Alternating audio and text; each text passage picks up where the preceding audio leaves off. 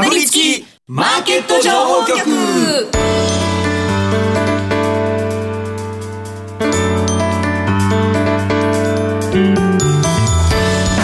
金曜夕方はラジオにかぶりつき皆さん1週間お疲れ様でした。進行役の八木ひとみです。さあ今週もこの2人とお話進めてまいります。B コミさんこと坂本慎太郎さんそしてスパローズ大和和孝さんです。よろしくお願いします。よろしくお願いします。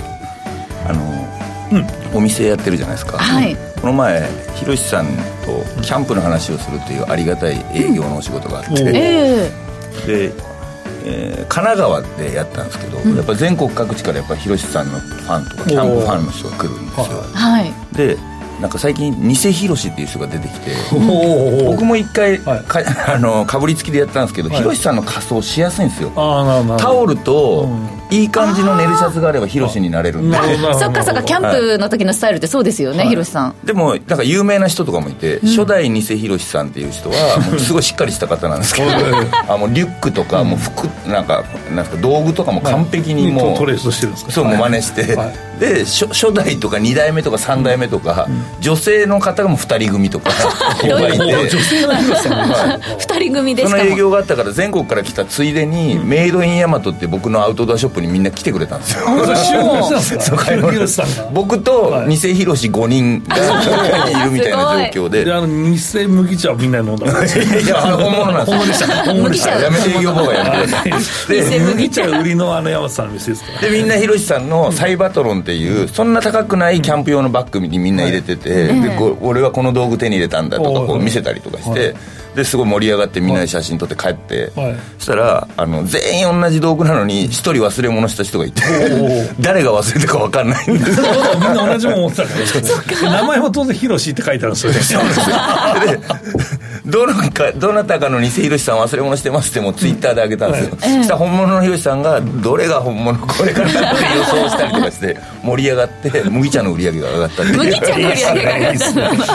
た。麦茶もなんか新しい商品を考えてるみたいで。そうそうですね。ちゃんと焙煎してやるのはどうだろうっていう。と思います本気で麦茶作ってるいいとなるほど、はい、まだね値上げがあるかもしれないですしね。そこは分かんないです、ね、もう水出しはもうこれ以上はもう今でも批判がもう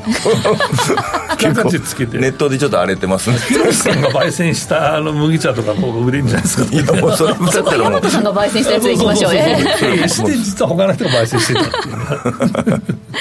はい。さて今週ですが後半では岡さんオンラインで公開されている動画から坂本さんがこれまでに取り上げた銘柄のパフォーマンスを検証していきます。どうぞお楽しみに。さてこの番組は YouTube でも同時配信しています。この後午後5時からは YouTube 限定で延長配信いたしますので動画でもぜひご覧ください。また番組ウェブサイトに今日の資料アップしてあります、えー、ダウンロードして参考になさってください今日もかぶりついて聞いてしまうような株情報てんこ盛りでお送りしていきます。かぶりつきマーケット情報局。この番組は岡三証券の提供でお送りします。かぶりつきマーケット情報局。ではまずは今週1週間のマーケットを振り返るとともに注目銘柄の紹介、さらには来週以降の見通しをこの方に伺っていきます。日本株のスペシャリスト、岡三証券投資情報部シニアストラテジストの山本慎一さんとお電話つながっています。山本さんよろしくお願いします。はい、よろしくお願いします。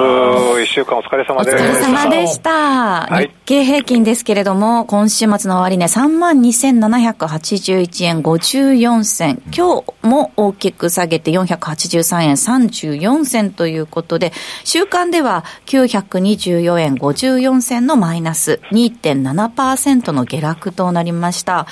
えー、連続上昇記録は週間の10週で止まったということですね。今週1週間どう見ますか？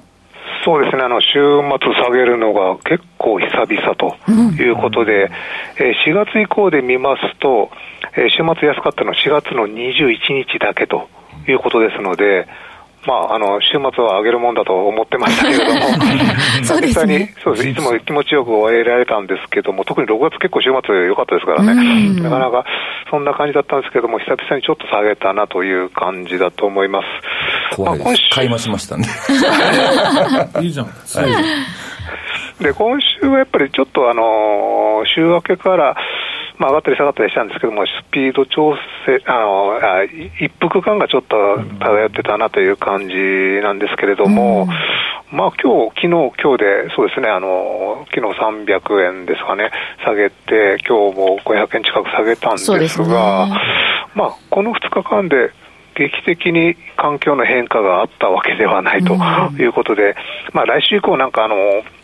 えー、国内年金系のリバランスが出るとか、まあ、いろいろ言われてはいるんですけれども、まあ、それはすでに分かっていたことということですので、やはりあの投資家心理が悪化したということだと思います。まあ、おっしゃる通り4月以降順調に上昇して10週連続高ということで、えー、かなり、えー、利益確定売りのタイミングを探っていた方も結構いたんじゃないかと思います。で、今日はあの3万3000円あっさり割りましたので、そうですね、結構これで結構短期筋といいますか、そういったところもちょっと仕掛け的な動きと、こういう節目節目が大好物な短期筋いますので、はい、そういった、えー、下にちょっと値幅が出たんじゃないかと思います。で、そうですね、今日500円近い値幅なんですけれども、まあ、メジャー式前に1回600円ぐらい下げる時もあったので、まあ、え特別今日は大きく下げてるというわけではない、まあ、日中値幅結構出た出たんですけれども、はい、特別大きく下げたという感じではないと思いますね。あそうですね、えー、日中の値幅1000円近く今日はあったんですね。そうですね、今年最大みたいですけどね、えー、はい。で、まあ、あの、チャートを見ますと、やはりその上昇ピッチが早かった後は、えー、結構ちょっと揉んでるということで、結構日経平均の3万1000円というのは結構揉み合ったんですけれども、まあ、今回も3万2000円から3万3000円、そうですね、6月13日3万3000円乗せてから1回も割ってませんでしたので、まあ、結構このあこの辺りの節目というのは結構回復したり割り込んだり、回復したり割り込んだり、結構そういった動きは結構普通だと思いますので、はい、まあ、今回ちょっと割り込んでしまいましたけれども、まあ、そこまであのまあ、調整のえー、当然の一服といいますかね、まあ、調整の範囲内だとは思っておりますね。はい。まあ、あの今週でいうと、為替が結構円安に触れたっていうのもありますけれども、はい、そのあたりはあんまりこう、どうですかね、円安に伴って株高みたいな印象がありましたけれども、ちょっとお休みといったところでしょうか？そうですね、まあ、円為替は基本的にあの反応、プラスに反応するんですけれども、今回はそれほど反応しなくなっているといった状況ですかね、円安だからその輸出関連が買われるという感じでもありませんし、まあ、ちょっと円高に触れたとしても、そこまで日本株は下がらないので、ね。ね、この140円前後ですと、なかなかちょっと、お為替があのサポートになるかと言われたら、そうでもないし、逆にネガティブに反応する感じでもないという感じですかね。はい、ピーコミさん、今週どういうふうに見てますか？ね、まあ、大体山本さんにもご質問いただいたんですけど、まあ、一服かどこかであるでしょうという話なんですけど、いや、意外と、まあ、面白いか面白くないか分かんないですけど、この為替がちょうどいいところにいたんですけど、これまた行き過ぎちゃったから売られたっていう考えも意外とあるのかなと思いまして、はい。まあ、僕はあの今日は解説の日じゃないので、こういうちょっとなんか、ぶっ込んどこうかなっていうだけに しとこうかなと思いますけど、意外となんかそうかもしれないなって、ちょっと個人的には思いましたっていう話ですね。ということですね。はい、あと、物色の広がりについて、山本さん、いかがですか？そうですね、物色、まあ、半導体が休んでも、まあ、昨日あたり銀行とか、あとは海運ですとか、あとは商社、まあ、商社は基本的にずっとあの高いんですけれども、え。ー、まあこういったものに広がっているという感じで、あとは新興市場なんかも今月に入ってから結構順調に来てましたので、まあ、そういった物色の広がりが見えるのは非常にいいと思います。えっと、商い結構できてますからね、あの売買代金、6月は4兆を超えるの珍しくないですし、大体全場で2兆円近くできますので、まあ、結構活況だと思いますね、2兆円って全場、全場だけで2兆円っていうのは。ねえー、ですので、まあ、非常にこういった商いが、まあ、今日も4兆4000億できておりますけれども、まあ、商いが減らないうちは、そんなにあの、ずるずるずるって下がるというような感じはないと思いますけどね。はい。では、個別の銘柄も見ていきたいと思うんですが、東証プライム市場の騰落率ベスト30の、えー、グラフ見ていきますと、今回、その上昇が目立った銘柄で注目していたところ、どういったところになりますか？はい、えー、一つ目はですね、コード番号6277の細川ミクロン会社です。6277、細川ミクロン、今週は上昇率15位に顔を出してますね。週間で10%を超える上昇です。これはどういった銘柄なんでしょうか？えっ、ー、と、細川ミクロンはですね、粉体装置メーカーと言いまして、粉体装置。はい、えー、粉は粉です。あ、粉末。はい。なるほど、なるほど。いや、なんか、いや、よちょっとパッと思いつかないなと思って。そうそうそうそう、粉体。なるほど、なるほど。はい、粉体装置ですね。粉、粉にするってことですか？えそうです。粉にする機械を製造している会社で、まあ、世界でも結構トップクラスのシェアを持っていると。いうことで、うん、えー、まあ、いろいろ工業製品の8割はもともと粉でできていると いうことで、まあ、原料はもともと粉のものが多いということで、まあ、食品にしてもそうなんですけれども、あと医薬品なんかもそうですね、もともと粉を固めた錠剤とか、結構粉を固めてるので、錠剤とかもありますし、結構幅広い産業でその粉、この粉体を扱う機械、を提供しているという会社なんですけれども、うん、まあ、今週あの、特段目立った材料は出てないんですけれども、ね、はい。えー、ただあの、リチウムイオン電池の原料を微粒子化する装置を作っている会社ということで、えー、前回2017年の EV ブームの時は結構買われた銘柄なんですよ。うん、そうなんですね。で、今回、そうですね、今回もそういったあの EV 絡み、あとはバリュー、まあ、PBR1 倍割れてる会社ですので、はい、バリュー株の出出遅れということで、えー、買われたと思うんですが、えー、火曜日から動き出して、本日も結構プラスを、この相場でプラスを保ったということで、えー、4連投ということで、えー、昨年1月以来の高値ですかね、結構久々の高値をつけているということで、えー、まあ9月決算の銘柄なんですけれども、まあ、第2四半期までも業績も順調ということで、えー、なかなかちょっと商いそこまであの大きく、えー増える銘柄ではないんですけど、久々に、えー、注目が集まっているのかなという感じで見てますね。はい6277細川ミクロンですが、今週末3260円で終えています。今日高いところで3325円まで上昇して年初来高値を更新しました。そしてもう一銘柄あるということで、それが、えー、13位に顔を出している7408ジャムコですね。こちらも週間で、こちら11%近い上昇となりました。はい、えー、こちらは材料出てます。えー、18日に、えー、ボーイングとエアバスがあの今後20年間の航空機需要予測発表しまして、うん、えー、昨年時点の長期需要予測から情報修正したと報じられたことが材料となっております。えー、このジャムコというのは、そうですあのギャレー、厨房設備ですとか、はい、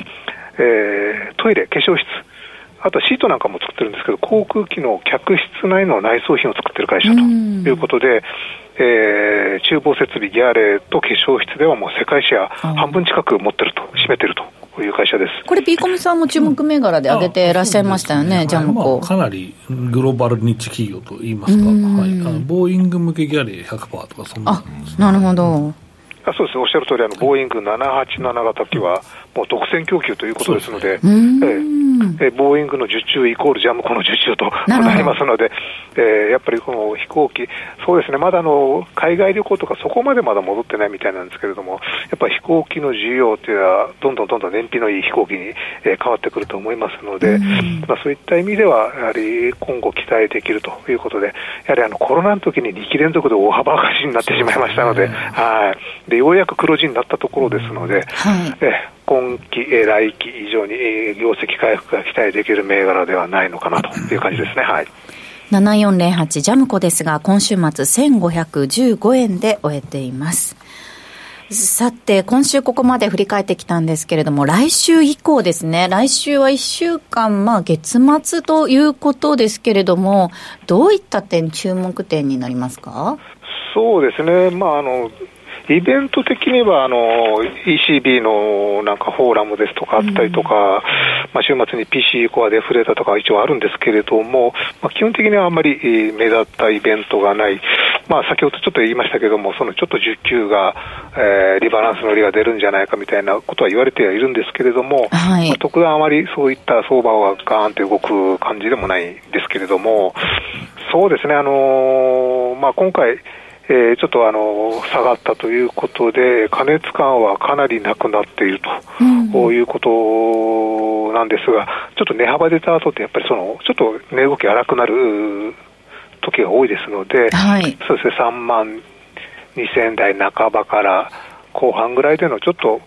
もみ合い、えー、値固めていますかね、結構値幅はそこそこ出たと思うんですよ。ただやはり日柄そのあたりはちょっと日柄調整といいますか、仕切り直すといいますか、そんな感じだと思いますし、あと個別ですと、やはりあのソシオネクスト、はい、昨日ちょっとストップ安になっちゃいましたけれども、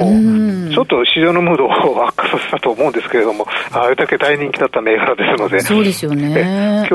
はそうですね、チャート見ると、6月13日に開けた窓を完全に埋めて、まあ、25日線までは下がらずに、えー、ちょっと下げ渋ったという感じで、チャート的には一旦ちょっと止まったかなみたいな感じもしますんでね、やっぱりこのあたり、えー、投資家心理にかなり影響すると思いますので、えー、来週以降、ちょっと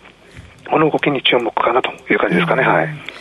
そういった中で具体的に銘柄もう一つ挙げていただきますが、それが、えっと、5253のカバーということですね。はい、そうですね。やはり新興市場、やっと元気になってきたのに、はい、今日ちょっと大きく下げてる銘柄が多いということと、直近 IPO かなりちょっと値動きが荒くなっているということで、えー、ちょっとあの、そうですね、6月は一気にこの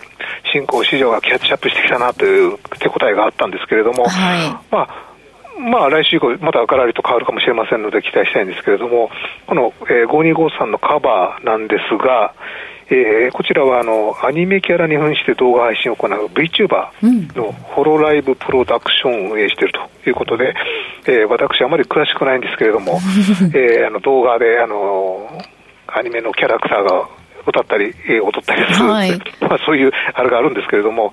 えーまあ、あの似た似た業似た同業でのエニーカラーというのがあって、あのプライムに移行したんですけれども、今週大きく上昇してますね。そうですね、プライムで上昇しておりますけれども、えー、まあ、あれと同業なんですけれども、はい、えグロース市場では、え3月の下旬に上場した銘柄なんですが、もう時価総額第4位まで、え上昇していると。すごい。ということで、え5月ぐらいから、まあ、上昇基調を強めているという会社です。うん、まあ、決算もあの5月12日に決算発表して、えー、その前に情報修正発表してましたので、まあ、そのあたりからちょっと動き出してるんですけれども、まあ、非常にあの VTuber ということで、あの 最近ですと観光大使なども VTuber がやるとか、そういったニュースもありますので、はい、えー、まあ、こういうのあたり、非常に面白い銘柄だなということと、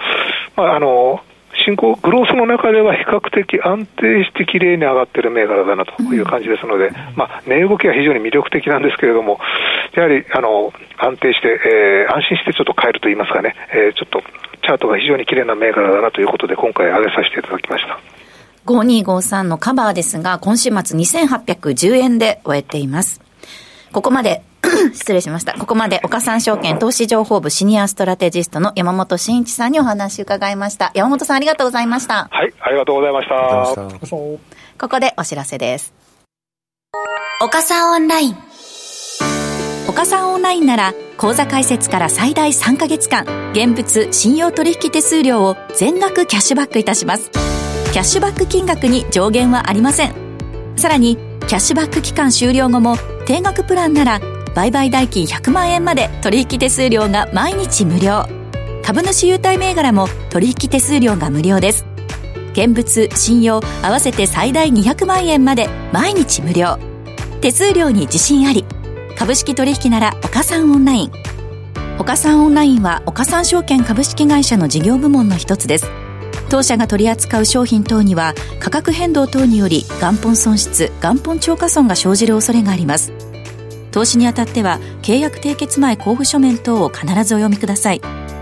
金融商品取引業者関東財務局長金賞第53号。岡三証券株式会社。かぶりつきマーケット情報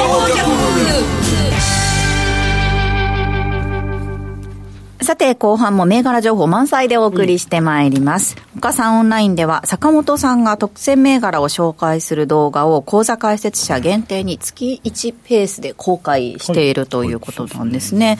で、その中で取り上げた銘柄がその後どうなったのか、今日はいくつかピックアップして解説してもらいたいと思います。はいえー、まずは岡さんオンラインから限定公開した動画ということで、うん、YouTube ご覧の方資料を見ていただくと坂本さんが3人いるんですね、はい、これね。そそれぞれ題名が違うっていうことでなんですが、はい、直近公開した3本の動画の紹介銘柄昨日6月22日まで持っていたら、はい、えー、12勝3敗だったということですね。相撲だ。ったらもう優勝争い野球だったら大打者だよ そうですね。もうあれだよね、なんか当たり屋って言われるの慣れちゃったよね。どういうこと？当たり屋ってどういうこと？いやあんまりねあのねあれですよ。あの交通事故とかではあんまりいい言葉じゃないんだけど、えー、この業界ではやっぱ当たってる人は当たり屋ってなるほどなるほど、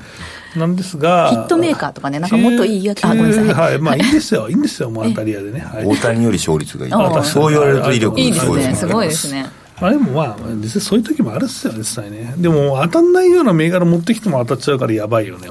何、何、どういうそれ？いや、これ、これ、こねえだろ。新しい株とのどやり方そうそうそう、私もびっくりした、今、どういうこと？これ、これやろみたいのを入れると、マジかみたいな。どやりの向こう側に。今日、今日とか、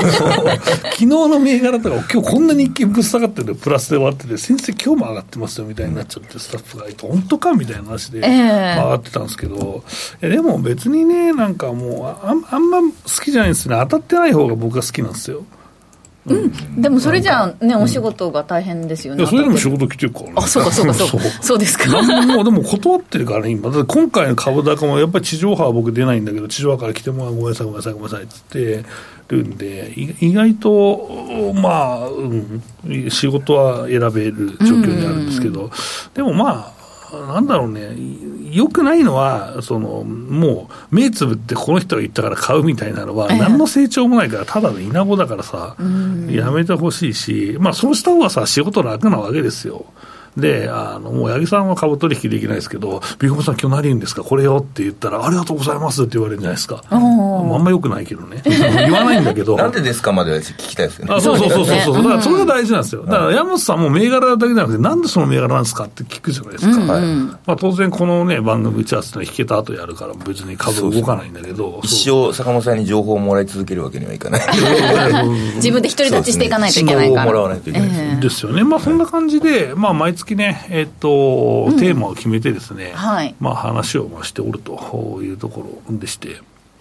では、じゃあ、具体的に見ていきたいと思うんですが、はい、3月1日に公開したのが、2023年2月期3級決算まとめ、あ大人気の決算のものですね。そすねその銘柄から、まずは7244の一高工業を見ていきましょう。はいこちらは自動車の証明に強みがありまして、うん、挽回生産が収益に与える影響を注視ということでした。うん、はい。高値までの上昇率がプラス41.4%。うん、今日、あ、じゃ失礼しました。昨日ですね、6月22日の終値が562円なので、上昇率は28.6%。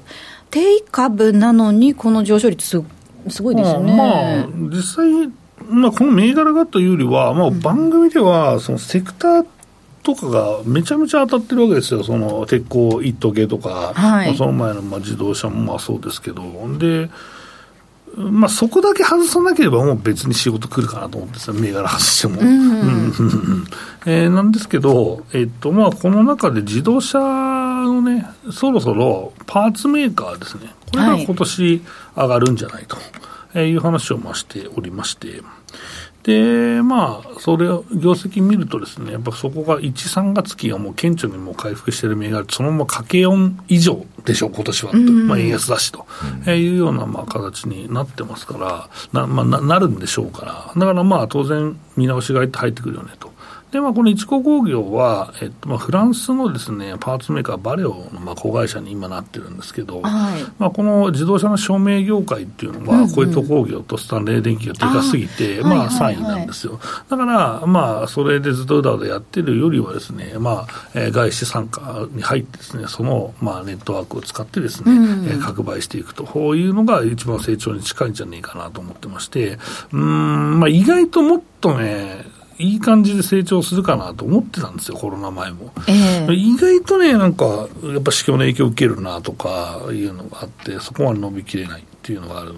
かなと思ってですね。うん、で、まあ、今その後もだいぶ挽回生産含めてね、まあ、業績の回復って見られるっしょって、今安いよねっていう話はまあしていますというところですかね。うん、はい72441高工業ですが、今日は558円で終えています、では3月の公開銘柄からもう一銘柄、えー、2427のアウトソーシングですね、これは、えー、と人材派遣の会社ねということですね。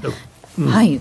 まあ、人材派遣も実際のところ、まあ、どう考えてもこの後挽回生産含めて、まあ、生産全部ですね、自動車に限らずね、まあ、あのあるので、儲かるし、あと海外もね、えーええ。ありますから、そこの分の利益も乗ってくるだろうと、えー思ってるんですけど、意外とね、なんか、うんもっと上がってもいいかなと思うんですけどまだ評価不足ですよ、各社。これ足元あのプラスマイナスというか、あのご紹介の時からのそのプラスマイナス行ったり来たりという印象なんですが、うん。そうですこれねどういうタイミングで、まあ、例えば売ったり、またその、まあ、買い増しなのか、まあまあ、次の決算なんじゃない、多分。次のまあ、変わらずずっと50億ぐらいの利益が出てて、ポンってなったら、おお、かけ4かみたいなのもあるし、まあ、その辺待ちじゃないですかね、だから基本的に僕の銘柄動いてないものに関しては、決算で動くんじゃないっていう、まあ、その先回りとか、先読みも入ってますから、ね。動くってことは、決算持ち越しっていうことまあ、基本も持ち越すしかないでしょう、基本。な何をじゃあ元に売買してるんですかっていうと、株価だけですかってそうじゃなくて、やっぱストーリーなわけだから、